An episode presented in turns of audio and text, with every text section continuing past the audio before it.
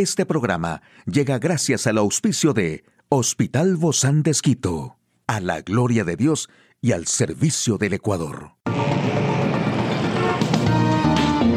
Ciudad Médica, un espacio para tu salud. Hola, ¿qué tal? Qué gusto poder acompañarte. Yo soy Ofelia Díaz de Simbaña en este mundo tan apasionante de la salud.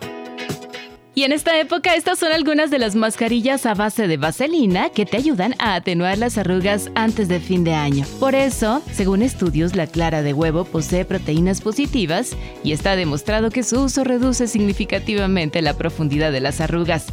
Para esta mascarilla, mezcla la clara de huevo con una cucharada de miel. Luego, te lavas el rostro y aplicas el producto haciendo énfasis en el contorno de los ojos. Deja que la mezcla actúe por 20 minutos antes de retirar con agua tibia. La vaselina posee vitaminas A y D, que evitan la oxidación de la piel, así que puedes combinar un cuarto de cucharada de este producto con jugo de un limón y el aceite de una cápsula de vitamina E. Integra todos los ingredientes hasta que tengas una textura homogénea. Luego aplica la mezcla con ayuda de un algodón sobre tu cara limpia y seca. Deja que la mascarilla actúe por 10 minutos y la retiras con agua y jabón neutro. Y también puedes combinar en una olla a fuego lento dos cucharadas de vaselina, una yema de huevo y una cucharada de aceite de oliva. Luego lo retiras del calor y lo dejas reposar. Lávate el rostro con agua tibia para luego aplicar con brocha la mezcla, la cual debe actuar por 15 minutos antes de ser retirada con agua tibia.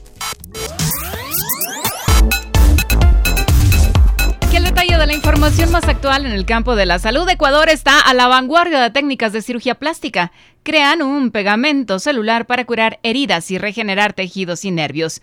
¿Por qué no es bueno frotarse los ojos? Estos son los motivos que en un momento les comparto contigo. Y bueno, la tendencia actual de la cirugía plástica a nivel mundial está enfocada en la rinoplastia. Estas y otras conclusiones se compartieron en un congreso mundial de esta especialidad que se realizó en la ciudad de Estambul, en Turquía, que acogió a facultativos de esta especialidad de todo el mundo. Ecuador también tiene una base importante de especialistas con trayectoria, experiencia y un alto conocimiento sobre estas tendencias actuales. Y bueno, pues hay cirujanos plásticos de alto nivel en relación a la aparatología. También hay equipos para reducir complicaciones y para el mejoramiento de los tejidos, no solo a nivel de lipoescultura, sino en la parte científica. También hay expertos que tienen el conocimiento. Ecuador tiene una base muy clara de elementos, no solo científicos, sino también en la capacidad de ofrecer cursos a nivel internacional. También la importancia de surgir o guiar a los pacientes es necesario para una evaluación especializada, pormenorizada, antes de que nos sometamos a una cirugía.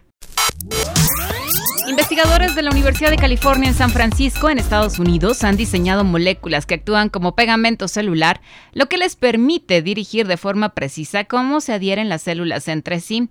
El descubrimiento representa un paso importante hacia la construcción de tejidos y órganos, un objetivo largamente perseguido por la medicina regenerativa, así informan investigadores en la revista Nature. Las moléculas adhesivas se encuentran de forma natural en todo el organismo, manteniendo unidas sus decenas de billones de células en patrones altamente organizados, forman estructuras, crean circuitos neuronales y guían a las células inmunitarias hacia sus objetivos. La adhesión también facilita la comunicación entre las células para que el organismo siga funcionando como un todo autorregulado. El trabajo revela un código de adhesión molecular flexible que determina qué células interactúan y de qué manera. Ahora que empezamos a comprenderlo, podemos aprovechar este código para dirigir el modo en que las células se ensamblan en tejidos y órganos. Estas herramientas podrían ser realmente transformadoras. Por norma general, frotarse los ojos pues proporciona alivio ante ciertas molestias. Una de las más comunes puede ser la falta de lubricación natural, dando lugar a una sensación de ojo seco y que en algunos casos puede resultar muy incómoda. También las molestias que surgen por el uso excesivo de pantallas o la sensación de picor que aparecen con las distintas alergias. El problema es que cuando nos frotamos los ojos lo hacemos con las manos, los dedos o incluso los nudillos, convirtiéndose en una vía de transmisión de posibles agentes infecciosos además de poder dañar la córnea y dar lugar a la aparición de lesiones en la superficie de esta. Los ojos pueden sufrir distintos problemas a los que hay que prestar especial atención. Al ejercer presión se corre el riesgo de raspar la superficie del propio ojo y nuestra córnea o nuestro ojo a nivel general puede verse dañado. Las infecciones como la conjuntivitis y la queratitis son uno de los principales problemas que aparecen al frotarse los ojos.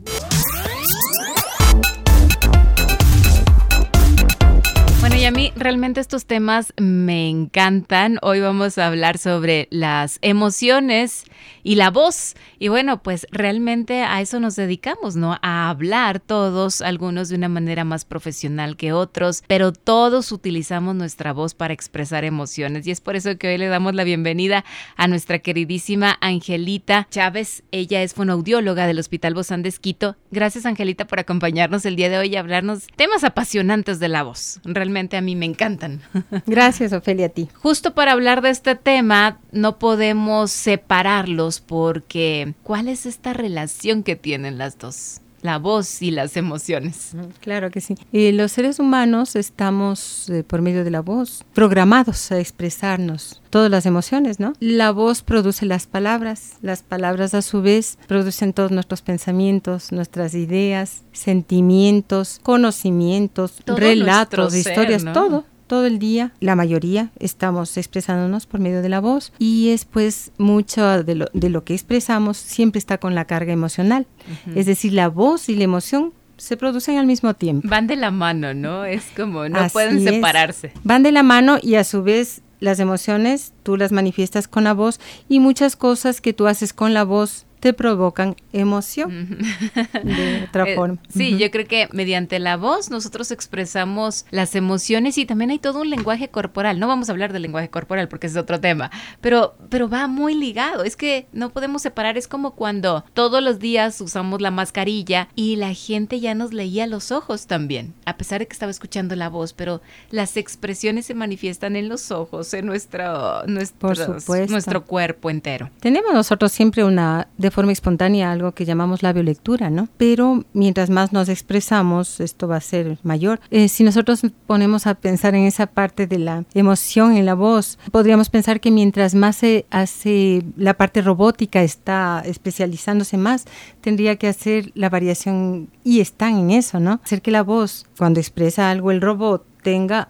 lo que llamamos la emoción. ¿sí? Porque muchas veces vamos a decir, está hablando como robot, porque es una persona que está hablando muy monótona. que muchas veces la parte cerebral puede estar afectada por un trauma craneano y podríamos tener una voz monótona, por ejemplo. Sin embargo, creo que siempre hay algo, ¿no? Hasta la lágrima, el robot no podría llorar, ¿no? El llorar, el reír, el gritar. Muchas veces se caracteriza, pero más bien a una parte primitiva nuestra, porque muchas veces ante un peligro, por ejemplo, vamos a manifestarnos de esa forma. Entonces, filogenéticamente ahí está actuando una parte cerebral más primitiva, digamos, que es la parte reptiliana del cerebro, pero la parte emocional ya va más con la parte límbrica. Entonces ahí también eh, podemos poner eh, mucha emoción a un texto o algo que estamos hablando. Digamos que tú dominas el texto, la parte de conocimiento de lo que vas a hablar. De la lectura, por ejemplo. Exacto, tienes una excelente dicción, un excelente conocimiento, un tono, un timbre muy educado, pero la emoción te puede traicionar, ¿sí? Entonces, en el momento que te traiciona la emoción, tu voz puede salir con altibajos, con temblores, puede salir la voz con un cantante, puede quebrarse. Con gallos por ahí. Así es. Entonces ese dominio, ese dominio corporal, ese dominio motor, ese dominio de respiración, hace que una persona tenga una voz más artística, ¿no? Wow, qué lindo, ¿no? En el caso tuyo, por ejemplo, te hace que tengas ese dominio y que tu producción sea mejor. Ahora, tenemos esto de la voz hablada y la voz cantada. Y las dos reflejan emociones. Así es, en la voz cantada eh, va a mm, unirse pues todo lo más sutil, de una forma sutil, timbre, el tono, la respiración, la producción, la resonancia, todo, la vibración de la voz. Yo escuché en alguna ocasión un cantante mexicano que le decían en la mayoría de las entrevistas, mejor cántanos en lugar de que les dé la entrevista, ¿no? Digo, ¿cómo puede haber esa diferencia? Porque a mí también me pasa, yo todavía aún no sé cantar, estoy en ese, en ese aprendizaje. ¿Cómo puedes hablar y no cantar o cómo puedes cantar y no poder hablar correctamente? Bueno, quien puede hablar puede cantar. Ahora eh, que lo hagas profesionalmente es algo diferente, pero realmente todos cantamos y manifestamos nuestras emociones. Muchas veces dice, mire, está feliz, está cantando por ahí.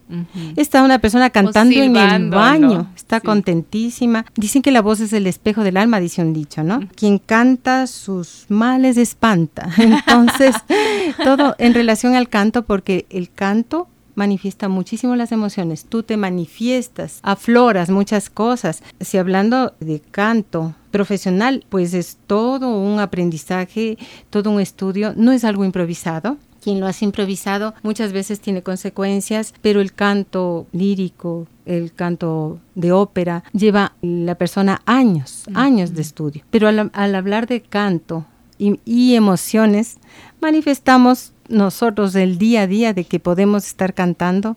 Hay gente que me, una persona me decía, yo cuando viajo voy cantando, porque es lo único que me mantiene despierto. Entonces esa es la emoción que te produce, ¿no? Un, un, buen beneficio entonces, mantenerte despierto. Pues sí, en el canto, por ejemplo, en los beneficios en niños, si nosotros tuviéramos un pensum de estudios en que el canto sea mucho más tomado en cuenta, pues el aprendizaje sería mayor. Wow, a ver, cuéntanos cómo, está eso. A ver, pensemos nosotros, ¿qué te acuerdas tú del, del colegio? A veces nos acordamos lo que cantamos en un coro, pero el hecho de cantar en los niños es, la emoción es grandísima. Y ellos naturalmente lo hacen. De forma natural. Y desgraciadamente vamos creciendo y muchas veces vamos perdiendo esa emoción tú a los niños pequeñitos les haces cantar y se emocionan y vamos a cantar. A los grandes ya les tienes que con recelos, unos sí, otros no. Pero realmente eso nos deberíamos perder. Deberíamos a los chicos hacerles cantar desde el inicio y que promover los coros. En las escuelas, en, las escuelas, en colegios, en el trabajo, a nivel universitario. Dicen que la, emoción facilita, así es en familia también, Dicen que la emoción facilita la consolidación de la memoria. Wow, otro beneficio más. Es decir, eh, si tú te pones a pensar, nosotros no es que recordamos, nuestro cerebro no recuerda todo. Muchas veces escoge cosas, ¿no? Entonces, porque si el cerebro recordaría todo, estaríamos locos. Locos.